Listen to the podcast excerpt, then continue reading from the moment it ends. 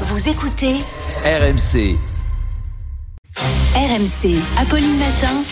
On n'avait pas On osé vous en pas parler. osé vous en parler. Oui, mais Charles le fait quand même. Ce matin, vous vous attaquez au malaise de l'urinoir, mais que c'est cette histoire. C'est ce malaise présent dans tous les toilettes publiques.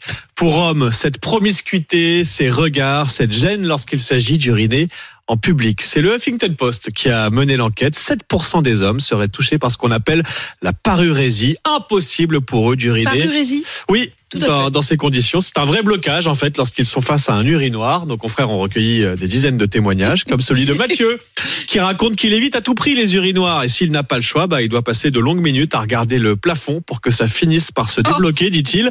On a aussi Louis qui explique quand je suis bloqué entre deux personnes pour qui ça se passe très bien, bah, je me sens complètement nul. Oh Oui, ça vous fait sourire, mais non, non, mais vécu c'est ça, une expérience je- qu'on ne connaît pas, euh, Géraldine et moi. Et- je, je vous fais mais j'ai découvrir. souvent le- pensé à vous, les hommes, là-dessus. Je me suis dit, ben franchement, voilà. c'est vrai, Géraldine, c'est Ah ouais, pas. ouais. c'est- Moi, je- j'aurais. Voilà. Eh ben, C'est bienvenue quand le- même. Aussi, je crois. Ce côté public, euh, ouais. Mais oui, d'ailleurs, des sociologues spécialisés des toilettes publiques avancent des explications à cette gêne hein, qui est assez comparable à ce qu'on ressent dans un vestiaire devant l'urinoir. C'est la masculinité et la virilité qui sont remises en cause. On nous met dans la tête dès la maternelle qu'un vrai mec, ça fait pipi debout, fièrement, en public, sans oublier les regards, les complexes de taille.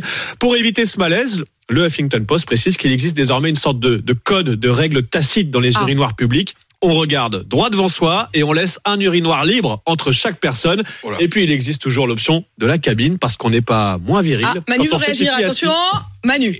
Vous connaissez tous la citation du, du- enfin, ce, ce- ce cas de figure entre André Malraux et le général de Gaulle, qui sont euh, euh, André Malraux est ministre de la Culture. Ils sont tous les deux. Ils sont tous les deux à l'entracte d'un spectacle et euh, ils sont tous les deux à la pissotière.